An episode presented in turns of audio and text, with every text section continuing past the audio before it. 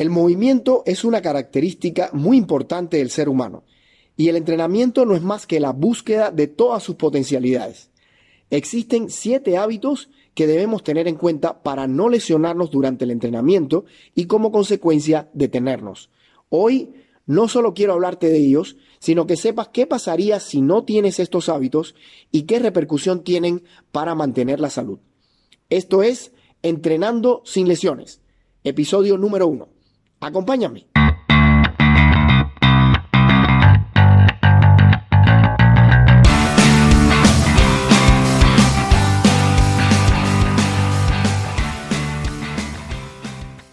Hola amigas y amigos, hoy les voy a hablar sobre 7 hábitos que debemos dominar muy bien para minimizar los riesgos de lesionarnos cuando estamos practicando o entrenando el deporte que más nos gusta. Aunque les he puesto números, no significa que hay uno más importante que el otro. Así que ahí les va el primer punto. El calentamiento general. Es muy importante que todo el sistema, entiéndase el sistema osteomioarticular, articulaciones, huesos, músculos, tendones y ligamentos estén preparados para la carga, o sea, para el entrenamiento que vamos a realizar. Si la frecuencia cardíaca y la temperatura son adecuadas, o sea, son un poco elevadas, esto va a garantizar que esa vasodilatación permita que llegue sangre cargada de oxígeno, nutrientes y elementos muy importantes para la contracción muscular y de esa manera todo el sistema va a estar en óptimas condiciones. Quiero aclarar que el calentamiento no es estiramiento. Dentro del, dentro del calentamiento hay una parte en la cual puedes realizar estiramientos de corta duración, pero estirar solamente no es calentar. Es más, ahorita les voy a hablar sobre el calentamiento específico. En algunos lugares se conoce como activación.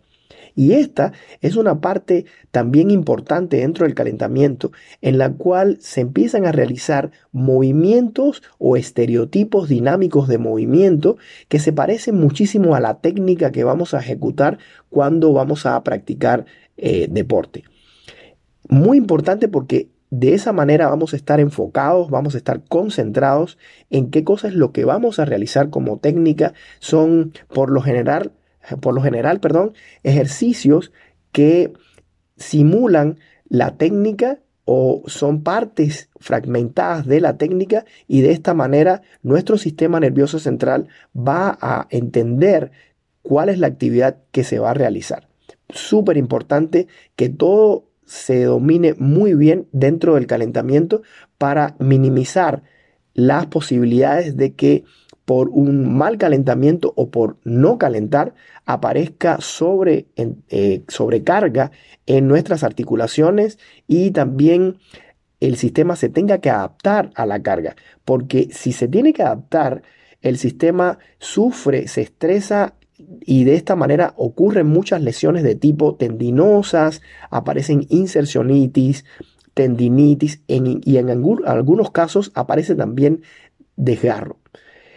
Es muy importante que se tenga esto en cuenta y voy a poner un ejemplo. Acá en Lima, Perú, hay una cultura de el atletismo, o sea, hay una comunidad de runners muy amplia y muchas veces aparecen en nuestro centro, en Physiosphere Mobility Center, aparecen personas que por sobrecarga están lesionadas o tienen algún tipo de disfunción en el movimiento.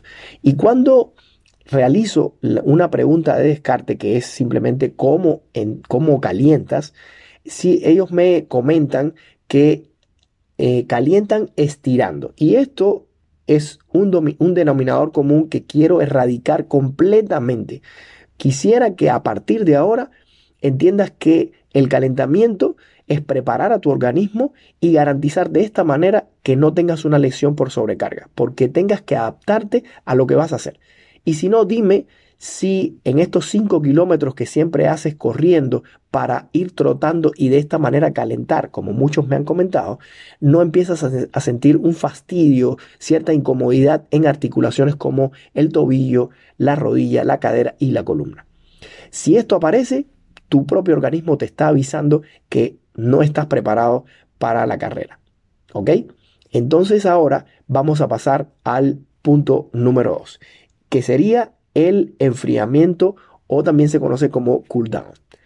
Esta etapa es cuando ya hemos finalizado el entrenamiento, cuando ya la frecuencia cardíaca está totalmente basal, cuando hemos terminado de sudar y vamos a hacer una actividad de stretching o yo siempre recomiendo que se haga actividad de mobility y en algún otro episodio vamos a hablar sobre esta metodología. Pero por ahora, estirar cuando ya hemos llegado a una, a una etapa basal de frecuencia cardíaca va a garantizar de que retomemos una funcionalidad de nuestras articulaciones y todo el sistema blando, entiéndase eh, ligamentos, músculos y tendones, vuelvan a, la normalidad. Es por eso que se conoce como vuelta a la calma, a esta etapa, a este cool down. Si no lo hacemos, si no estiramos al final, si creemos que no hace falta, que estiro después en otro momento y se sigue acumulando carga, lo único que va a pasar es precisamente una lesión por sobrecarga, por simplemente no dedicarle unos 8 o 10 minutos al estiramiento. A estirar en orden para que no se nos quede ninguna parte sin beneficiarse de esta parte tan importante que garantiza el funcionamiento para la siguiente sesión. ¿Ok? Entonces, si todo esto se entiende, se empieza a adoptar como un hábito, vamos a garantizar de que no haya un problema cuando terminamos nuestra sesión de entrenamiento. ¿Ok? Vamos a pasar ahora al punto número 3. La alimentación y la suplementación. Todos sabemos la importancia primordial que tiene la nutrición para el desempeño en el deporte.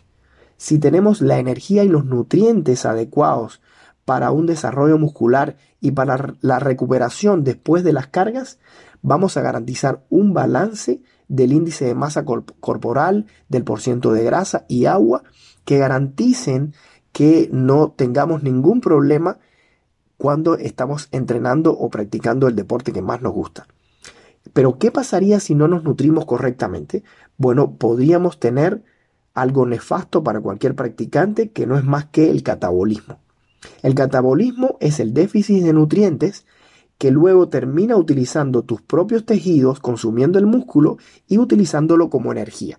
Esto no lo quiere nadie y es por eso que hay que nutrirse correctamente, porque de lo contrario puede aparecer fatiga, disminución del rendimiento deportivo y muchas señales que atentan precisamente contra tu evolución.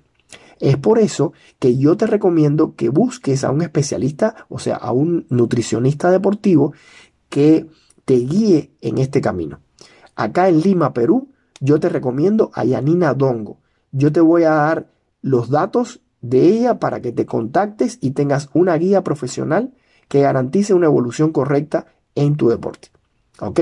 Ahora, la suplementación también es importante porque los alimentos, o sea, los vegetales, los carbohidratos, las proteínas son muy importantes, pero muchas veces, por la dinámica que seguimos en el día, a veces tenemos déficit y es importantísimo agregar sodio, cloro, potasio, calcio, cobre, yodo, magnesio, selenio, complejo vitamínico B1, B6, B12, vitamina C y D. Y todo esto a veces hay suplementos que lo pueden cumplir, o sea, que, que pueden agregarse como parte de tu nutrición y garanticen que sea completa, que involucre todos los elementos necesarios para tu propia eh, para tu propio desarrollo en el deporte y garanticen que no te lesiones por un déficit de, este, de estos nutrientes.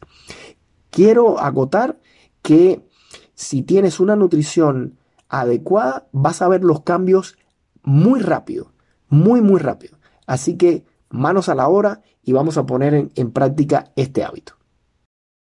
El cuarto punto es el descanso. Todos sabemos que debemos dormir unas 7 u 8 horas, pero no solo se trata de la cantidad, también hay que tener en cuenta la calidad. Y para dormir con calidad hay algunos tips que te puedo, te puedo dar a continuación. Por ejemplo, trata de sacar la tecnología del cuarto donde duerme. O sea, la televisión, la computadora el celular y algún equipo de música que de repente tengas. Toda la radiación que emite la tecnología hoy día va a impedir que llegues a un umbral de sueño adecuado para recuperarte, para restaurar todas las funciones que hemos alterado durante el entrenamiento. Así que presta atención a este pequeño detalle, llévalo a la práctica, lleva a la práctica esto cuanto antes y experimentalo durante unos meses para que puedas decir, ah, efectivamente, la tecnología influía en la calidad de sueño y cuando te levantes en la mañana vas a ver la diferencia, vas a ver que efectivamente estás más descansado, estás más alerta y esto te va a permitir entonces eh, ir a un entrenamiento mucho más pilas, con mucha más energía. ¿no? Entonces, hay otro elemento también que es no dormir con el estómago lleno. Los nutricionistas, como vimos en el punto anterior, conocen mucho de esto y te van a marcar hasta qué horario puedes consumir alimentos y qué tipo de alimentos vas a consumir.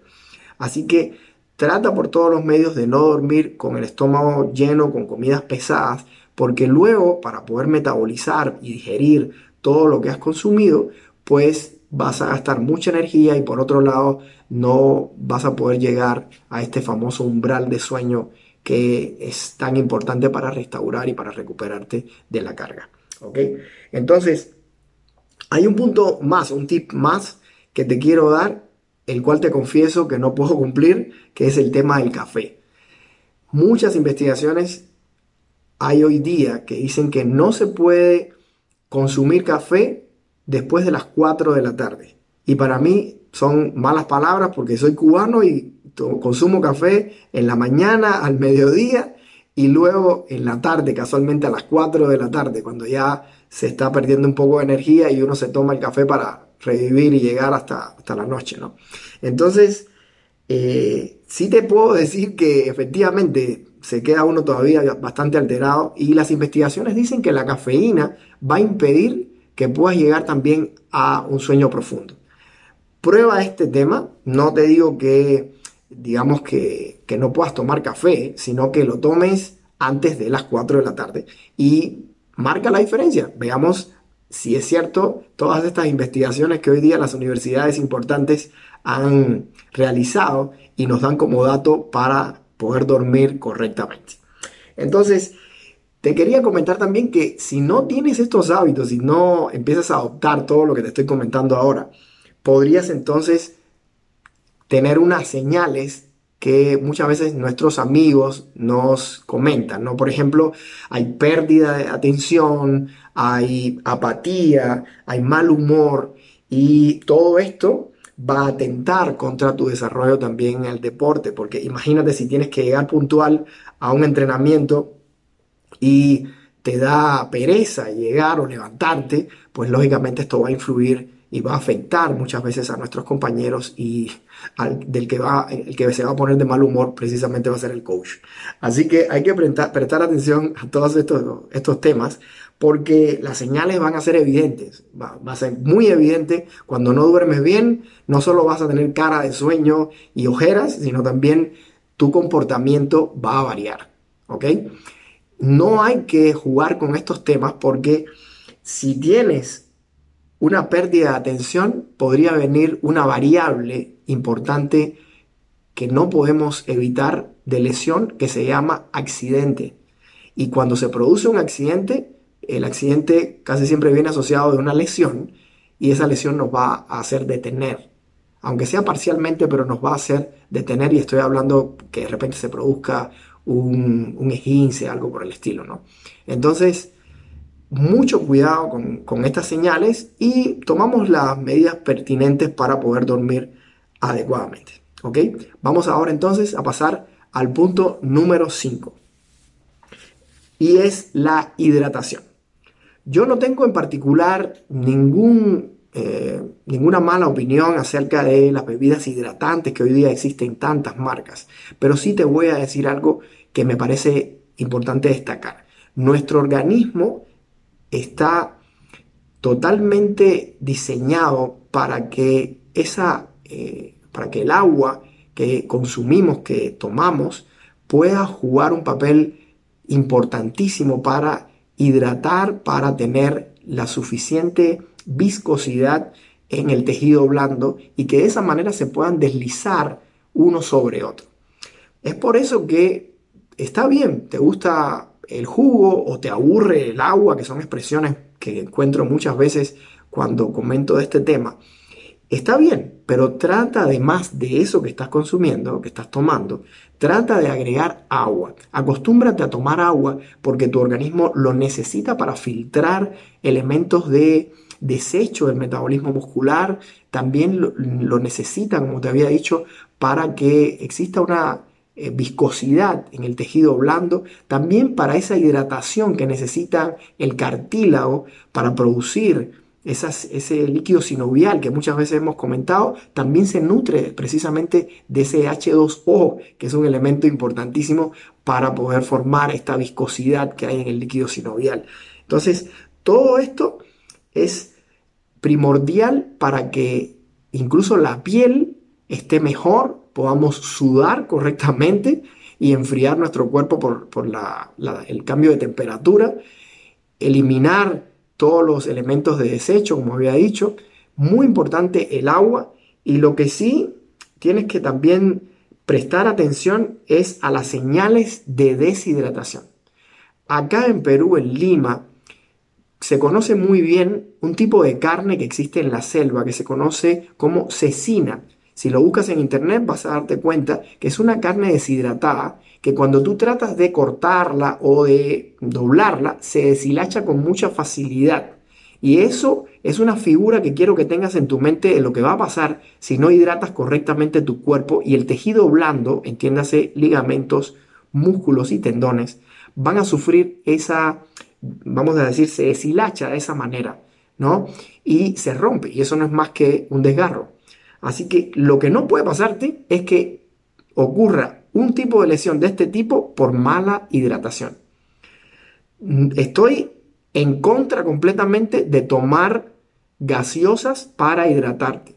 La gaseosa no es agua, además de que tiene muchos elementos que son perjudiciales, según la nutricionista, mi nutricionista y además la nutricionista que yo he recomendado en este primer episodio, que es Yanina Dongo, eh, hay elementos de, digamos, de reconstrucción que ocurren lógicamente y de forma natural en el organismo cuando hay una inflamación, cuando hay un proceso, digamos que ha habido irritación en algún tendón o algún ligamento, y esta inflamación va a, va a verse retardada, va a verse influenciada por los químicos que tienen las gaseosas. Así que tengan mucho cuidado porque el entrenamiento es una agresión a nuestro organismo y siempre van a haber estos procesos de reconstrucción, de inflamación, etc. Así que no tomen gaseosas para suplir el agua, tomen agua y acostúmbrense a beber esos famosos dos litros que usted lo puede dividir tranquilamente en el día, lógicamente agregándole, si usted quiere, algún jugo, un jugo natural, que hay hoy día mucho y que vuelvo a repetir, los nutricionistas saben mucho más del tema y pueden aconsejarnos, dado nuestras características, qué podemos tomar. ¿Ok? Entonces, si nos hidratamos correctamente, vamos a quitar totalmente la variable de lesión por mala hidratación y también vamos a adquirir un hábito positivo para mantener la longevidad de nuestros tejidos. ¿Está muy bien? Vamos a pasar ahora al punto número 6, que es el mantenimiento. Lo que estoy diciendo acá y que quiero que presten mucha atención es que, y siempre lo digo en las redes sociales, es mejor mantenimiento que tratamiento. Y esto se traduce como que si usted tiene el hábito por su cuenta de hacer actividad de mobility, actividad de prevención de salud, con accesorios, con actividad que le permite a usted prepararse para la actividad física y cuando termina también restaurar esa movilidad que usted ha perdido por el acortamiento de, músculos, tendones y, muchas veces también eh, del sistema en sentido general. Si usted logra restaurar la función de sus articulaciones y de todo el sistema, va a prevenir de esta manera muchas lesiones. Es por eso que hablamos siempre de mobility como metodología para prevenir lesiones y para hacer mantenimiento de todo este gran sistema, este Fórmula 1 que somos todos eh, cuando llegamos a un nivel importante de entrenamiento, ¿no? Así que yo creo que si tú tienes un hábito, por ejemplo, de visitar a tu masajista, a tu fisioterapeuta, a, digamos, a tu coach que tiene habilidades y, herramientas para utilizar o para realizar, perdón, un masaje, eh, un masaje deportivo que pueda ayudarte a eliminar desechos del metabolismo muscular, a mejorar la circulación, a, aumentar precisamente este flujo sanguíneo para favorecer, para ayudar a tu organismo a recuperarte y sobre todo para disminuir un poquito más la tensión, la tensión de los músculos que, que todo el mundo tiene con el entrenamiento, vamos a ayudar muchísimo a evitar lesiones por sobrecarga porque esté muy tenso todo el organismo y luego cuando tratamos de llevar una articulación o un grupo de articulaciones a un rango mayor, pues existe una irritación en tendón o en ligamento o también en el propio músculo y pueden existir entonces estas, eh, estas disfunciones o estos problemas de salud que son las tendinitis, las tendinosis y también los esguinces o los desgarros. Así que mucho cuidado, hay que tener este hábito bien claro. No hay que, yo les voy a poner un ejemplo, yo, yo siempre digo, no hay que subestimar esto, traten por todos los medios de, si usted entrena unas 3, 4 veces y hasta más en la semana, pues dese un día, marque un día en la semana para ir a hacer, a realizar el mantenimiento. Acá en Perú se conoce como masaje de descarga. A mí me gusta llamarlo masaje deportivo. ¿no?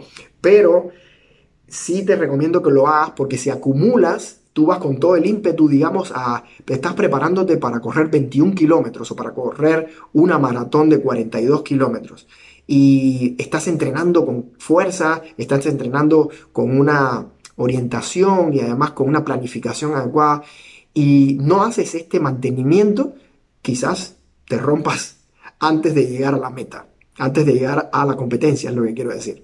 Así que mucho cuidado y tengamos este hábito, que es un hábito positivo, como una herramienta dentro de esta gama tan amplia que le estamos comentando hoy para poder evitar lesiones. ¿Ok? Y he dejado como punto número 7 el hábito de el coach. Tener un coach es importante tener una orientación. La orientación depende precisamente del nivel que tenga nuestro coach. Vamos a dedicarle un episodio completo al coach, pero por ahora te voy a comentar que es importante que tengas organizado tu entrenamiento, que tengas mesociclos, macrociclos de entrenamiento. Toda esta terminología la conocen muy bien los coaches. Y tienes que tener organizado porque hay una etapa de repente que tiene que ver con la creación de eh, habilidades, tienes que conocer la técnica, hay una etapa de preparación física y luego entonces cada vez se va poniendo más seria la cosa y te vas acercando un poco más a la meta, que casi siempre la meta es una competencia donde tú o compites contra otras personas o compites, o compites contra tu propia marca ¿no? o contra, contra tu propio desempeño. Así que hay que tener un coach que conozca de nuestro organismo, o sea, que conozca anatomía, que conozca de planificación, que conozca la técnica correctamente, que sepa señalarnos de forma ética, de forma cordial y amena eh, las los, los déficits que estamos teniendo, las dificultades, que pueda corregir errores, posturas, y todo esto va a evitar que nos lesionemos, porque una de sus funciones es precisamente cuidarnos. Así que busca un coach que sepa cuidarte, que tenga las herramientas para identificar incluso si ya vienes con algún problema y entiéndase una mala pisada, una mala postura. Muchos, hay muchos elementos por ahí que vamos a mencionar luego, pero es importante que él, este coach esté preparado y lo tienes que escoger precisamente por eso. Hay muchas formas de hacer un test para el coach, pero eso lo vamos a ver más adelante. Quiero, quiero también transmitirte esta idea porque la formación que hoy día debe tener un coach es importante y lamentablemente hay muchas personas, muchos disque coach que son empíricos y que han pasado, eh, digamos, por distintas etapas, pero todavía quedan muchas lagunas y fácilmente te vas a dar cuenta. ¿Por qué? Porque la variable que más hay que prestarle atención hoy día se llama el ser humano. En la escuela de coaches del Perú se dice ser mejores personas para ser mejor profesional. Y esto significa que esa persona tiene que tener una calidad humana muy grande para poder entonces prestarle atención a los elementos técnicos. Así que es muy fácil.